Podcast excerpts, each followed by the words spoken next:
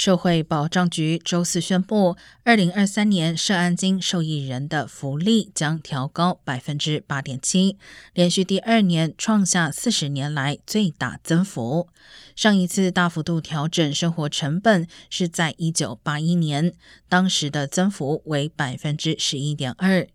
最新调整将于二零二三年一月生效，超过六千五百万涉案金受益人将获得福利，每月平均增加超过一百四十元。而由于明年 Medicare 保费将保持不变，甚至有所下降，涉案金受益人可以获得几乎全部的增加金额。